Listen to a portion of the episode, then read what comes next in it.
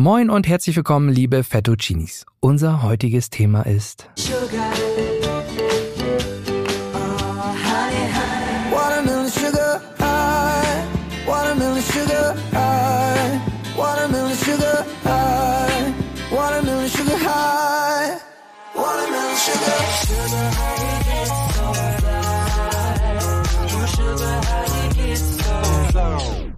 Ja, lieben Dank an Robin Schulz, Harry Styles und The Archies, dass ihr unseren heutigen Gast bzw. Thema nicht anmoderiert, sondern angesogen habt.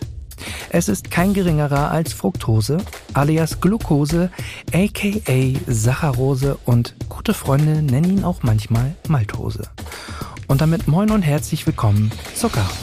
Feducation mit Speck und Charme. Zeit, etwas zu ändern.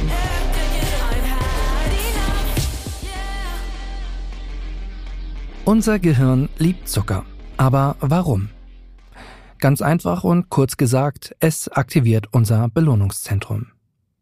Und ehe wir uns jetzt darüber zu sehr freuen, kommt auch hier direkt der Dämpfer im Anschluss. Zucker aktiviert auch ganz schlimm unseren Heißhunger. Und wenn ich so an Zucker denke, denke ich natürlich auch gerne immer mal wieder an meine Kindheit. Und vor allem an die Süßigkeiten, die ich mir da reingeschaufelt habe. Von Haribos über Center Shock, Boom Boom Eis, Leckmuscheln und mein absoluter Favorite, im Tante Emma Laden ums Eck habe ich mir ultra gern diese riesen Smileys aus Weingummis gekauft. Die haben so richtig lecker oben am Gaumen geklebt. Kennt ihr das noch? Ach ja, diese Liste könnte ich natürlich noch ewig weiterführen und ich glaube ihr da draußen auch. Aber so viel Zeit haben wir leider nicht und wo wir schon gerade in der Vergangenheit sind, schauen wir uns doch mal ganz kurz die Vergangenheit von Zucker an. Die ersten Aufzeichnungen über Zucker stammen aus der altindischen Zivilisation. Bereits 800 vor Christus wurde Zuckerrohr zu einer Art Sirup verarbeitet. Der Prozess zur Herstellung von Kristallzucker wurde jedoch erst 500 nach Christus in Indien verfeinert. Dieser in Anführungsstrichen neue Zucker war bekannt als Chararaka. Ich hoffe, ich spreche es richtig aus, denn von diesem Wort leitet sich letztendlich das Wort Zucker ab. Im Mittelalter stieg der Handel durch den Zuckeranbau extrem im Mittelmeerraum an. Und mit der Entdeckung der neuen Welt von Christoph Kolumbus, der 1493 Zuckerrohr nach Hispaniola brachte, der heutigen Dominikanischen Republik, erlebte die Zuckerproduktion einen noch viel größeren Boom. Dieser führte dazu, dass die Gründung von Zuckerplantagen und der Anstieg der europäischen Zuckernachfrage noch viel größer wurde. Doch diese an sich ja positive wirtschaftliche Entwicklung hatte auch ihre Schattenseiten. Sie begünstigte die Versklavung und den transatlantischen Sklavenhandel. Halt, stopp! Ja, ihr habt ihn gehört. Halt, stopp. Serda, was willst du hier machen? Willst du uns den Zucker denn komplett malig sprechen? Hm, ja und ein bisschen auch nein. Und wir verkürzen jetzt auch mal hier an dieser Stelle die Geschichte des Zuckers und springen ein bisschen nach vorne. Denn im Grunde ist Zucker seit der Entdeckung allgegenwärtig. Denn inzwischen sind 80 Prozent aller industriell hergestellten Lebensmittel zusätzlich mit Zucker angereichert. Und ehe wir auf unsere Lebensmittel weiter eingehen, hier noch ein paar weitere Fakten. Das Offensichtlichste zuerst, wofür Zucker unter anderem mitverantwortlich ist. Hi und herzlich willkommen, Lilly. Du hast uns da eine kleine, aber feine Liste gemacht. Zuckerreiche Lebensmittel und Getränke haben zwar meist viele Kalorien, sättigen aber kaum. Dadurch nehmen wir leicht mehr Kalorien zu uns, als wir benötigen und unter Umständen zu. Herzerkrankungen. Ein hoher Zuckerkonsum kann zu Übergewicht, Bluthochdruck und Entzündungen führen. Das sind allesamt Faktoren, die das Risiko für Herzerkrankungen erhöhen. Typ 2 Diabetes. Übergewicht. Begünstigt durch übermäßigen Zuckerkonsum ist ein wesentlicher Risikofaktor für Typ 2 Diabetes. Äh, ganz kurz. Mittlerweile haben über 8 Millionen Menschen in Deutschland Typ 2 Diabetes und jeder siebte Todesfall ist sogar auf ungesunde Ernährung zurückzuführen. Und davon mal abgesehen, die gesellschaftlichen Kosten von Adipositas betragen 63 Milliarden Euro jährlich. Und damit gebe ich wieder ab an Lilly. Karies. Zucker ist die Hauptnahrungsquelle für schädliche Bakterien im Mund und kann daher Karies verursachen. Fettleber. Zu viel Fructose, also eine Art von Zucker, der in vielen süßen Lebensmitteln und Getränken vorkommt, kann zu einer Ansammlung von Fett in der Leber führen, was eine nicht alkoholische Fettlebererkrankung verursachen kann. Insulinresistenz und metabolisches Syndrom. Zu viel Zucker kann die Insulinempfindlichkeit der Zellen reduzieren und zu Insulinresistenz führen. Dies ist oft ein Vorläufer für ernstere Erkrankungen wie etwa Diabetes und Herzkrankheiten. Verdauungsprobleme und Darmgesundheit. Ein hoher Zuckerkonsum kann das Gleichgewicht der Darmbakterien stören, was Verdauungsprobleme verursachen kann. Das Risiko an Darmkrebs zu erkranken erhöht sich. Studien zeigen außerdem, dass Zucker abhängig machen kann. Im Gehirn aktiviert er ähnliche Wege wie manche stoffgebundene Drogen, was dazu führen kann, dass Menschen nach immer mehr Zucker verlangen. Dies kann zu einem übermäßigen Konsum und damit natürlich zu einigen gesundheitlichen Problemen führen. 34 Kilo Zucker nimmt der durchschnittliche Deutsche pro Jahr zu sich. Ich muss ganz ehrlich gestehen, ich war schon ein bisschen überrascht über diese Zahl. Denn der tägliche Bedarf liegt laut WHO bei 25 Gramm und das wiederum wären nur 9 Kilo pro Jahr. Das ist eine Differenz von 25 Kilo. Ja, und an dieser Stelle habe ich mich gefragt, lässt sich herausfinden, wie viel Körperfett das in etwa ist? Und die Antwort lautet ja. Und jetzt wird es ein kleines bisschen mathematisch. Wir müssen dafür nur eine Energiebilanz ermitteln. Ein Kilo Körperfett entspricht ungefähr 7700 Kalorien. Zucker hat ungefähr 4 Kalorien pro Gramm. Das bedeutet, dass ein Kilo Zucker etwa 4000 Kalorien enthält. Wenn wir also 25 Kilo Zucker vollständig verbrennen würden, dann entspricht das folgender Aufstellung. 25 Kilogramm Zucker mal 4000 Kalorien sind 100.000 Kilokalorien. So, ich hoffe, ihr seid bis hierhin mitgekommen. Wir müssen nur noch einen kleinen Schritt bis zur Lösung machen.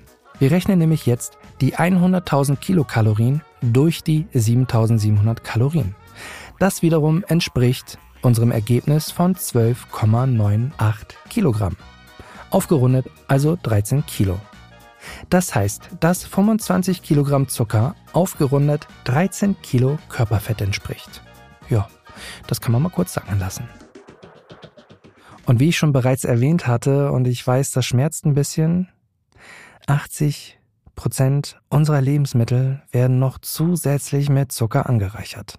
Also, wie gesagt, ist, finde ich, absolut makaber und völlig verrückt.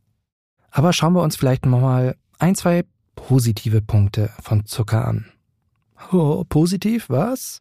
Ja, denn wenn wir in die Lebensmitteltechnik eintauchen, macht Zucker Lebensmittel länger haltbar und es bietet sogar für gewisse Lebensmittel eine gewisse Stabilität, eine Festigkeit. Und da wir ja Zucker von außen in den seltensten Fällen wahrnehmen, kommen wir jetzt an diesem Punkt zu versteckten Zucker.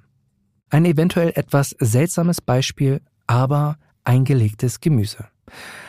Einige in Essig eingelegte Gemüsesorten können ziemlich viel Zucker enthalten, um den Geschmack am Ende tatsächlich zu verbessern. Und ich lehne mich jetzt mal ganz vorsichtig aus dem Fenster, was, glaube ich, viele von uns gerne mal vergessen bei diesem ganzen Protein-Hype-Wahn, der um uns herum so schwirren kann, ist, dass diese doch ja an sich leckeren Protein- und Energieriegel verhältnismäßig auch hin und wieder hier und da relativ viel Zucker haben. Ich zum Beispiel esse sehr gerne für mein Leben Oliven. Und als ich rausgefunden habe, wie da die Werte so sind, puh, hier ein kleines Beispiel. Grüne Oliven. Auf 100 Gramm kommen 115 bis 145 Kalorien.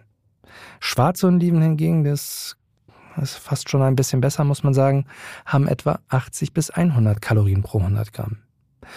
Und ich glaube, über Fertigprodukte müssen wir an dieser Stelle nicht reden. Da kann sich jeder seine Meinung zu bilden. Wenn ich an Fertigprodukte denke, muss ich irgendwie zwangsläufig an England denken. Ich war vor ein paar Monaten dort und mir ist etwas sehr Positives aufgefallen in den Cafés und Restaurants, in denen ich gegessen und oder auch getrunken habe. Auf den Speisekarten standen nämlich die Kalorienzahlen der Speisen insgesamt und auch der Getränke insgesamt. Und das fand ich ziemlich clever, muss ich sagen. Vor allen Dingen für mich, der zum Beispiel nicht so gerne mit der Waage durchs Leben läuft, also der Küchenwaage, um all seine Kalorien aufs Kleinste abzuzählen. Das hat einem dann immer mal wieder einen ganz guten Überblick verschafft. Und was ich vor kurzem erst rausgefunden habe, ist, dass England seit 2018 eine Zuckersteuer auf Softgetränke eingeführt hat. Und mit dieser Entscheidung hat sich der Konsum von Softgetränken um die Hälfte reduziert.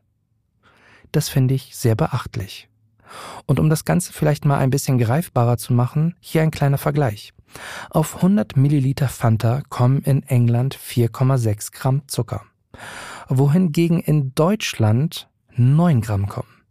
Aber würde sich denn im Wesentlichen etwas ändern, wenn wir ähnliche Gesetze hätten wie in England? Würden diese auch in Deutschland vernünftig greifen? Würde die Zuckersteuer Menschen schlanker machen? Ich bin sehr gespannt auf eure Meinung dazu. Schreibt sie mir gerne an feducation at gmail.com oder aber auch über Instagram. Da findet ihr mich auch. Überraschung unter dem Namen Feducation. Schickt mir eine DM, das leitet ihr direkt in meinen Posteingang. Und wenn ihr dann schon da seid, lasst doch gerne ein kostenloses Abo da. Diese Fragen haben natürlich verschiedene Aspekte. Einige Experten glauben, dass Steuern auf Zucker oder zuckerhaltige Produkte den Konsum reduzieren und somit die öffentliche Gesundheit verbessert wird. Während aber auch auf der anderen Seite zu betrachten ist, dass Steuern nicht das alleinige Problem des Übergewichts und auch den damit entstehenden Krankheiten lösen kann. Es könnte aber, und das ist ein großes Aber, das Bewusstsein der Menschen nachhaltig beeinflussen, um dann vielleicht doch an der einen oder anderen Stelle zu etwas Gesünderem zu greifen. Serda, wenn ich dir jetzt mal ein Beispiel nennen darf, bei dem es leider nicht so richtig geklappt hat. In Mexiko, einem Land mit einer der höchsten Raten an Übergewicht und Diabetes, wurde 2014 eine Zuckersteuer eingeführt. Die Ergebnisse zeigten, dass der Verkauf von zuckerhaltigen Getränken im ersten Jahr um 6 Prozent zurückging und bis zum zweiten Jahr sogar um 10 Prozent. Auch wenn es viele Faktoren gibt, die das Essverhalten beeinflussen, zeigt das Beispiel aus Mexiko, dass solche Maßnahmen durchaus einen Unterschied machen können. Die Zuckersteuer allein ist aber selten die Lösung. Es bedarf einer umfassenden Strategie, die Aufklärung, Bildung und Anreize für gesunde Lebensgewohnheiten umfasst. Das beginnt schon an Schulen, wo Kinder die Grundlagen einer ausgewogenen Ernährung lernen sollten und betrifft natürlich auch Lebensmittelhersteller, die dazu ermutigt werden sollten, gesündere Produkte zu produzieren. Vielen Dank, Lilly. Abschließend möchte ich zur heutigen Folge sagen, dass wir immer noch die alleinigen Entscheidungsträger sind. Wir haben alleine die Macht, unsere Ernährungsgewohnheiten zu ändern und somit auch gesünder zu leben. Auch wenn es manchmal schwierig ist, der süßen Versuchung zu widerstehen.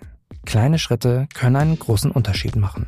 In diesem Sinne, lasst uns gemeinsam auf eine gesündere Zukunft hinarbeiten, indem wir unseren Zucker in Maßen genießen. Denn am Ende des Tages macht die Dosis das Gift. Und wie immer, recht herzlichen Dank fürs Zuhören.